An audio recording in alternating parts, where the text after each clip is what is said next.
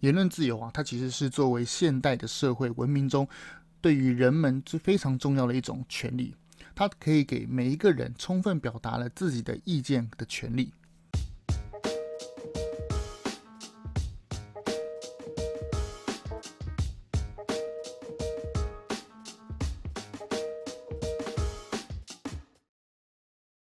但是很可惜的是，很多人滥用言论自由，作为他攻击党同伐异的一种工具。只要我喜欢说，有什么不可以？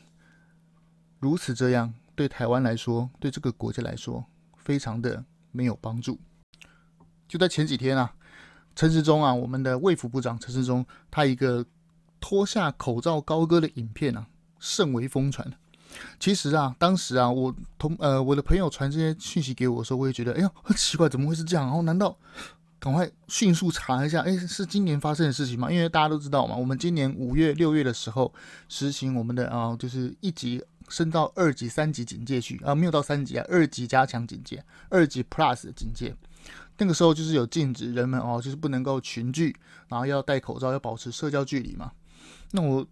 非常的紧张，看一下是，哎，奇怪，现在是去年，结果果不其然，其实啊，他邀约他参加这场聚会的人啊，参会的人是义守大学的教授，他的名字叫做刘洪生，他强调啊，是单纯的朋友聚会，然而啊，在场的女宾客更不是女陪侍，除此之外呢，他加码，他说如果啊，证明啊，他说愿意把这件事拿朱立伦对赌。如果最后证明是对陈时中的人格污蔑，那朱一伦就辞去党主席，不然他愿意拿一亿，还有一亿哦，一亿新台币加教职跟朱一伦对赌，这实在是太可怕的事情。后来大家翻一翻看，后来大家翻出来他那个当时聚会里面的人物啊，简直是非富即贵，不是有富贵，就是不是有富贵，就是有名望的人。他抹黑陈时中啊，里面有饭局妹，还还说什么？哎，那个饭局妹竟然她招人来的那个手势啊，是非常的专业的。一般人，一般我们叫远方的朋友来，是不是都这样子？哎，挥挥手，或是这样啦啦啦，就是手掌朝下的方式，这样的。哎，来来来。但其实不是诶，很多人疯传是说，诶，那个饭局妹竟然非常的啊、非常的有厉害的程度，就是不会让人家叫他来的那个人给他有一点不高兴的方式，就是诶，手掌朝上的方式，这样，诶，来来来来来，真的是非常厉害的一种，呃，想象力非常丰富，而且具有杀伤力啊。那这个杀伤力啊，从蓝银社团粉专开始转载，这其中有几项。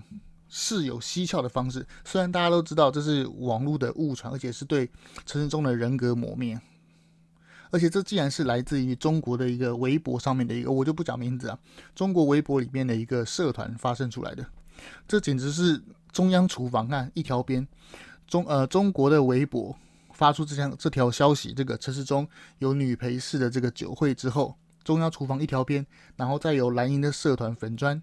发出，大家都可以去看一下，就是哪一些人可能是他们的传声筒，哪些台湾的粉砖，或是说啊 YouTube 的呃 YouTuber 是他们的，是中国是邻国，对不起，听说啊最近听说啊讲中共还是什么，因为最近中共在六中全会嘛，就是我们的习世凯他要称帝嘛，所以最近呢、啊、呃各种的言论审查非常的。可怕！我自己在经营粉砖荣耀台湾，我就知道嘛。如果你打什么共匪啊，还是共产党，还是什么习近平维尼啊，这时候这些专这些关键字打出来，其实常常都会被你懂的，就是降流量。最近流量被降很多啊，真的是哦，好吧，为了自由啊，对不对？我无我无我，是吧？是这样讲吗？我不可是我是这样子吗？哦，没有这这个，哎，大家都讲说都讲一些无为博，没有。我即是我，我即无我，这个是可是我们对不对？习世凯在那六中全会上面讲的那样，对。我们等一下有机会可以讲到六中全会。我们先把陈时中疑似饭局妹的事情把它带完。哎，这其实有几个要给大家思考一件事情啊。当时聚会啊，大家想想看哈，当时聚会在场都是有名有姓有身份的人哦，而这些他们是私人聚会，我可是我相我相信在场的啊、聚会应该是。七人到十人左右，应该不会太多人。就算有的话，那也不是闲杂人等能进去的。好，他说怎么？那那我我的想法是说，怎么会留到就是外外外国啊，讲外国嘛啊，邻国的网站 怎么会流到邻国的网站去？这其中是不是有一些值得思考的部分？第一个就是可能是有有没有可能是谁提供的？再就是如果不是的话，台湾的网络安全有没有治安疑虑？这其实想想看都是非常可怕的事情呢、其实嗯，大家如果有有用微信啊，还是说用中国的 app，就有一种大家都知道嘛，就有一种经验人就可以知道我在说什么。就是你不管注册什么，尤其是那种微信要绑什么信用卡还是什么支付宝之类的，它其实它的你的所有的讯息都会云端到它的公司里面去。所以不管你是消费，呃，比如说你今天花了二十块买了瓜子，还是今天吃饭吃吃饭花了多少钱，还是说你坐公车、坐计程车花了多少钱，其实他都知道。那个他就是那个你每一笔消费的那个传输资料，他都知道。那我可不可以相当的怀疑，就是当场当当天在聚会拍摄的那个人，他的手机是不是使用中国制的手机？他的手机有没有被害？当然啦，有人有呃有观众可能会觉得我可能会不会就是有一点呃有点反应过头了，因为现在是互联网的时代嘛。就是基本上是没有什么秘密的年代，就是有人有你的影片啊，还是说你有你的啊、照片，其实这个秘密是藏不住的。当然这是另外一种哦有可能的方式。我我要讲的方式就是有可有没有可能是这种很可怕的方式？这的的确是值得人们去思考一个一个方向。再来第二个就是他的影片开头啊下得很好玩，他说六月陈时中喝酒唱歌的影片，而且还有女陪侍下标题，这个。这个已经不是只有打击政府威信了，其实是要变相来告诉台湾人啊！我告诉你，邻国啊，在这个地方，在你们台湾的土地上，组织跟监控其实是非常的绵密啊。尤其是绿营这些有声望的政治人物，无一例外都是他们搜集资料的重点人物。很多人在讲嘛，像之前我们台湾的 AIT 大使，我们上次 AIT 大使是不是我们非常喜欢的酈英杰大叔？酈英杰的上一个梅建华，梅建华自己本人在台湾接受专访的时候，他就有讲，他说啊，他在因为因为梅建华在来台湾当 AIT 呃驻台代表之前，他好像有有住在呃有住北京过，他自己个人的分享就是说，他在北京的时候，他只要一出门，后面就有两三个人在跟着。一点都不夸张，有没有像蒋介石时代的白色恐怖？很像吧？孙立人当初被软禁在台中市的时候，那个台中人应该知道我在讲什么。他都台中人应该知道他软禁的地方在哪里啊？就台中是一个非常著名的一个景点。他在孙立人被软禁在台中的那个地方的时候，其实无时无刻附近都是有警总的人在那边假装看报纸啊，对不对？路边的巷口卖油条的大叔啊，哎，那个。坐在凉椅上面乘凉的一个大妈，其实很多人都是，对不对？警总出身，在监视人民的。而这一套思想、这一套逻辑、这一套社会控制社会的绵密的方式，国民党跟共产党就有志一同嘛。大家如果有看听我之前的 podcast 就有讲，就是孙中山跟国民党不可告人的秘密那一集里面就有讲，其实国民党跟共产党他们师承共产党。为什么会师承共产党？呃，历史课本上，台湾人这边读的历史课本啊，跟中国那边不一样。台湾这边的历史课本是读说，哎，因为国父联俄容共嘛，所以说什么啊，跟共产党合作什么，根本不是。二次革命的时候，袁世凯已经彻底的打败国民党，把国民党给解散解体了。国民党没钱又没身份，当时讲，呃，当时孙中山正要在上海，正准备逃离中国，不知道去哪里哈。当时的。苏联代表就跑来中国，他就找上了啊，国父孙中山，呃、叫他国父好吗？哦，好吧，中华民国国父孙中山。哎、不要笑，那个共产党说那个孙中山也是他们的人呢，对不对？那孙中山到底是中华人民共和国的国父，还是哎、没有中华人民共和共和国国父是毛泽东才对？他们之间真的是啊，这是安能辨我是国父啊，对不对？还记得那个木兰诗那一句吗？对不对？安能辨国父还是毛泽东？Who is the 国父？好好，反正总而言之，言而总之就是国父啊。当时啊，孙中山啊要逃离上海的时候，被共产党列宁的手下叫住。哎，就多马德的哦，这是日文啊，对不起，就讲了一个德文啊，呃，俄文。那他可能是中国通，所以中国中国的字啊，中国的语言也讲得很好。哎呦，这不是孙逸仙吗？你等一下，然后就跟他讲说，哦，我们的共产党可以扶植你啊，我们的共产国际目的是要赤化全世界嘛，对，大家都知道，共产党是要赤化全世界，就连现在的习近平也是哦。等下六中全会跟大家讲，因为他要赤化全世界嘛，所以他就跟他讲，哎，我可以扶植你，于是给枪、给钱、给教官扶植他成立黄埔军校，这就是为什么黄埔军校里面十个将军，国呃共产党的十个开国的元帅里面有五个以上。都是黄埔军校里面的同窗港铁嘛，就是这个道理嘛。周恩来知道吗？周恩来知道吗？就哎，怎么变成郭富城音？对不起，啊那个周恩来就是黄埔军校里面的政治部主任吧？是不是很像哦？所以简单来讲，这个一个政治的那种社会对社会监控绵密的方，就是共产党爸爸教的嘛。再来哦，第三点。所以啊，民进党政治人物要小心啊！好险我不是政治人，我也没要选举，对不对？很多人在问说，哎，那荣耀台湾，你是不是被谁收买，还是说你的老板是谁？很多人想要来留这个，真的是很好笑。听清楚，我只讲一次啊，我的老板是广大的台湾人民，热爱自由民主、反共的台湾人民，热爱自由民主、反对那些国民党胡说八道的台湾人民，都是我的老板。欢迎大家踊跃来听我的 Podcast，能够知道更多国际政治的、军事的消息。嗯，又业配是不是？哦，业配我自己嘛，可以吗？听一下，不好意思啊。好，那第三点啊，有没有可能是国民党就是惯用的一种手法，就是他专门用邻国的中央厨房的消息来打击民进党政府？未来的考验呢，就是这样。相信大家都应该已经闻出一二了吧？就是邻国的组织啊，加上国民党两边的力量来一起打台湾嘛。那台湾可以说是不仅是民进党啦，也有很多广大中间选民。因为现在公民觉醒嘛，其实民进党跟国民党已经像党派那种色彩，其实没有像以前的这么这么鲜明。其实很多人都觉得，哎，我要独立思考，觉得说，哎，民进党不一定每一件事情都好，国民党不一定每一件事情都坏。哎，是这样讲吗？哦，好吧，那也一样，反正就是我们只针对事情来讲嘛。那我们等下可以有几秒钟，呃，有几分钟来讲一下四大公投。再来就是，哎。其实我觉得这可其实很重要。像我本人啊，像我本人用，不管是用电脑还是手机，我其实都非常注重资呃资讯安全。就是你的手机啊，你的电脑尽量用防毒软体，或者说呃可以的话，就是更新到最新的地方去，最更新最新的系统。那不要去点一些莫名其妙的网站，更不要注意哦，attention，不要去使用中国的 app、中国的网站，或者说中国的设备，它其实都很可怕。知道我在说什么？我没有说是哪一家，就是中国厂牌，所以呃，厂商不要来告我。至于蓝营会不会道歉？你看赖世宝啊，还是什么朱立伦啊，第一时间都出来打。你看陈时中，看你怎么会去有女陪侍的地方对？室内喝酒不？室内抽烟又喝酒，对不对？那叭叭叭，搞得好像罪大恶极一样。结果第二天跳出来他的自己的人哦，原来是这么大咖的。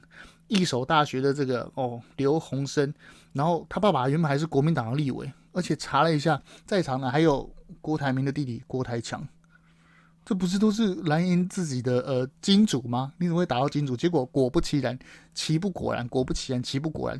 第二天，朱立伦就说：“嗯，我们不要再讨论细节，就跟当初四个不同意，呃，四个同意嘛。郭的呃，那个朱立伦不是说四个同意吗？对不对？一。”一握到国民党的帅旗之后，号令冲锋，对，我们要攻下四个山头。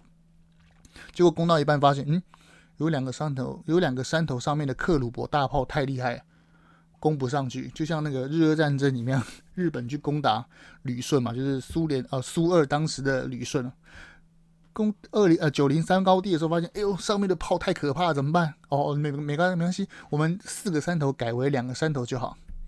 是不是就这样？嗯，第二天就孬了嘛。赖世宝一直讲人家说什么哦，疑似长头发就是饭局妹，嗯，那短头发就不是饭局妹吗？那长头发的男生是饭局妹吗？就不是这样，就满满的那种沙文沙文杀猪主义，还是说我不知道范委员啊、不是，我不知道赖我不知道赖世保委员是不是常常参加这种类似的聚会？对不对？他是不是对于这种手势，比如说手掌向上的来来来的方式，还是手掌向下来来来的方式？不知道赖委员在参加所谓的饭局妹哦，他最近改成饭局内了，是不是？妹内妹妹安能辨我是妹妹？真是，你硬凹麻烦也要拿出一点呃好笑一点、幽默一点东西吧。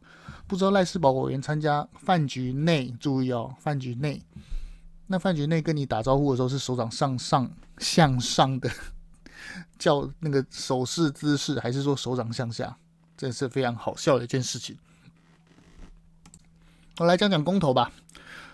很多啊，今天啊，今天的林维洲主呃林维洲的那个立立委，今天那个林维洲的立委就讲，他说卤肉饭啊，使用的是温体猪，他说会让我们不小心吃到，因为台湾人喜欢吃猪肉啊，对不对？会吃到第一个吃到美国猪不会有安全疑虑，第二个你讨厌吃到我们卤肉饭其实都是使用温体猪。温体猪其实是不容易食用美国运来的猪肉。大家都知道，美国牛都是像 Costco 那种空运来的，呃不不呃不一定是空运啊，就是如果从美国运来的美国牛或美国猪，它大部分都是冷冻为主。那如果你要煮撸霸崩的话，你要把冷冻的猪肉把它变成温体的那种，那种比如说我们要吃到它的皮嘛，对不对？三层肉的那种感觉才 Q 弹，就不是件容易的事情。好，就算如同他讲的，就算不小心，呃，不小心一万，不小心十万，不小心把美国牛啊、美国猪揉进去，然后让大台湾人吃到美国猪的呃卤肉饭，那也不会怎么样啊，没有没有健康疑虑啊。台湾人那就是跟美国牛一样的东西啊。对，台湾吃美国牛也吃这么久，有人听说吃美国牛吃到呃呃，因为莱克多巴胺然后身体出健康状况吗？没有吧。那如果有这个疑虑的话，可以去问江启臣啊，可以去问朱立伦，可以去问蒋万安啊。他们在美国留学的时候，是不是也吃美国猪牛呢？如果觉得他们两个人不够分量的话，是不是可以问蓝营教主马英九呢？他是不是全家人都住在美国？对，也可以问刘家昌啊，对不对？问他们在美国吃美国猪、美国牛的时候，吃莱克多巴胺的时候，身体有没有微恙？没有吧，挺好的。我觉得他们。中气十足啊，对不对？骂马英九，呃，骂民进党的时候，骂民进党的时候骂那么大声，怎么怎么会有健康疑虑？我觉得吃美国猪牛反而健康挺好的呢，是不是？何四讲一下吧。马英九说，何安当年就通过了，这什么？这是有记者去问他，因为很多蓝营的地方首长都跳船了嘛，对，那个苗栗县长也跳船啦。然后宜兰县长也跳船了嘛，很多蓝营的县市长都跳船，然后新北市长侯友宜不敢表态，这是很好笑。核四就在你贡寮，就在你新北市，结果你新北市的大家长、新北市长侯友宜竟然不敢表态，Excuse me。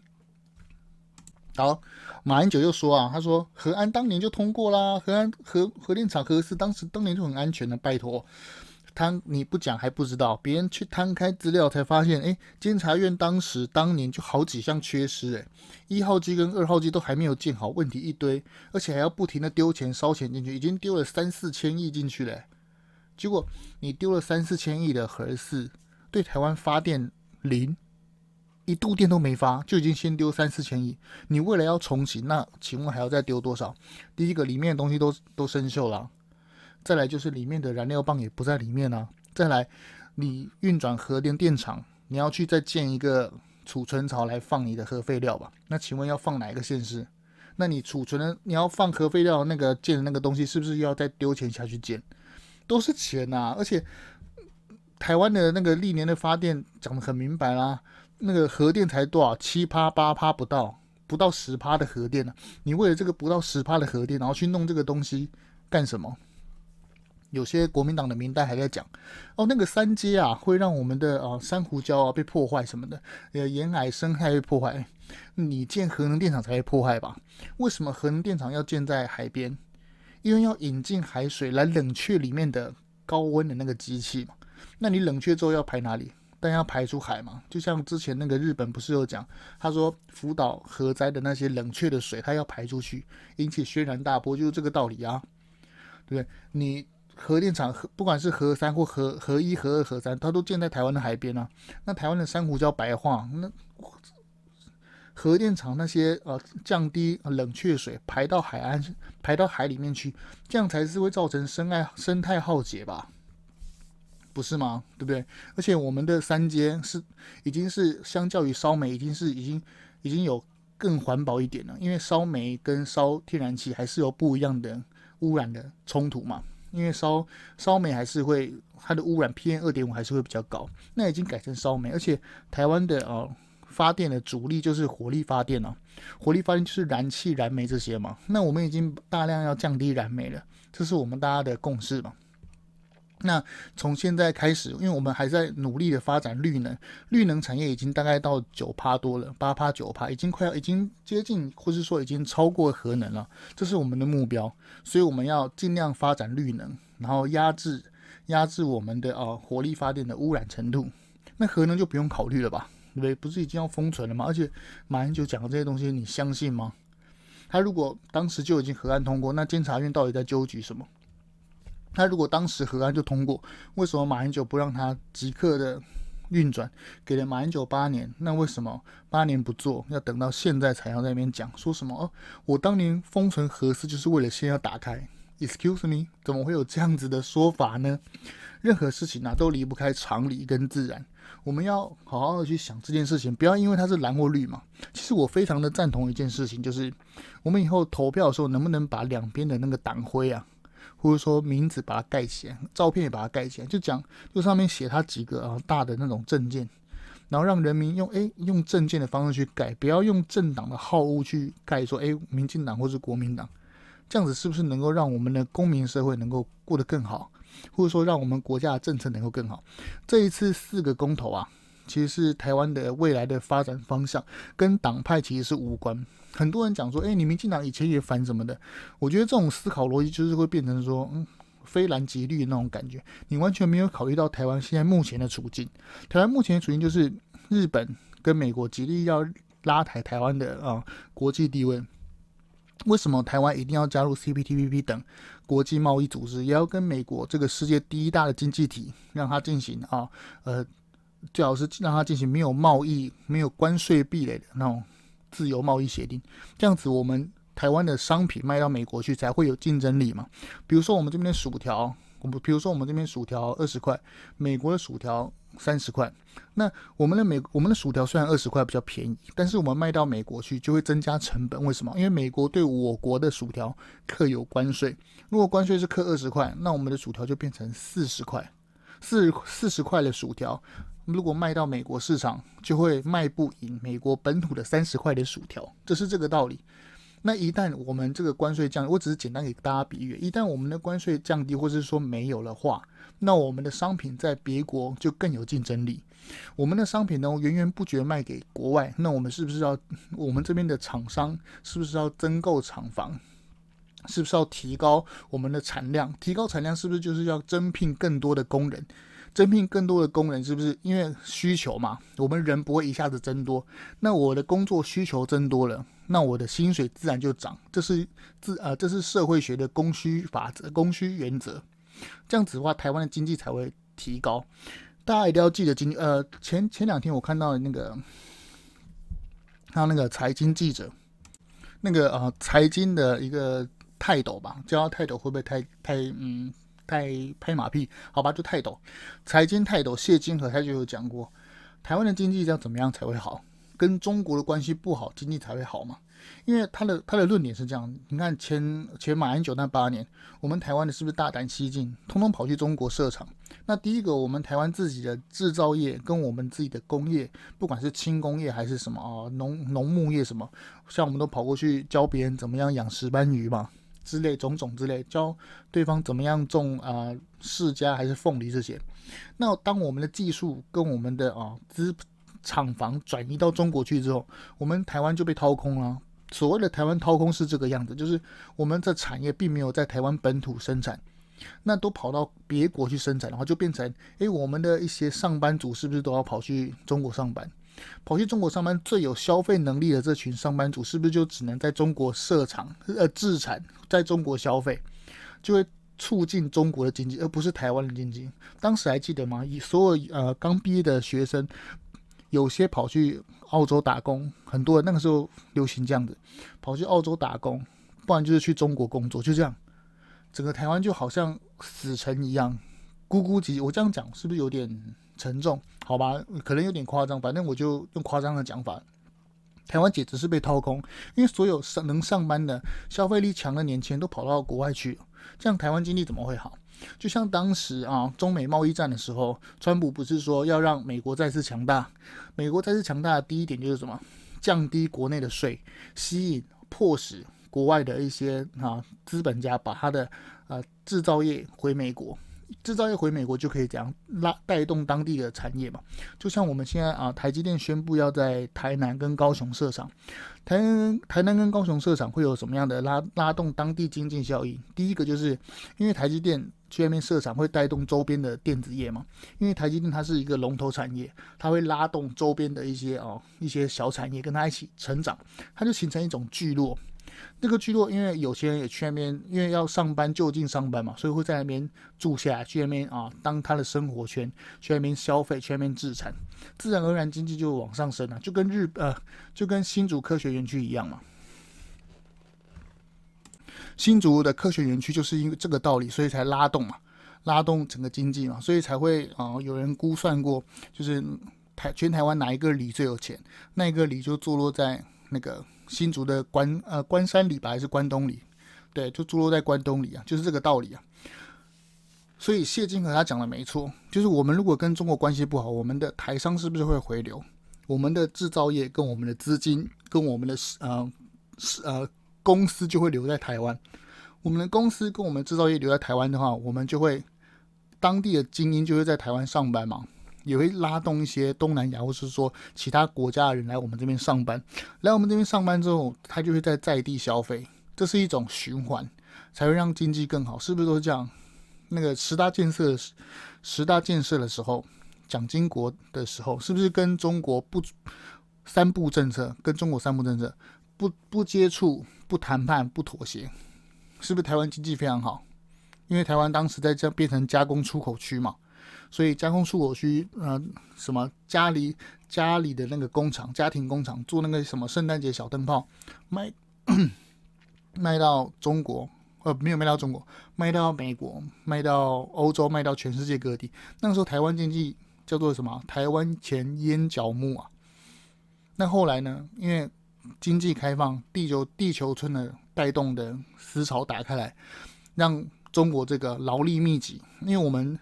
台湾的工资会比较贵嘛，那个工人的薪水会比较高。那如果我们把工厂迁移到中国去，是不是就会有便宜的劳工可以使用？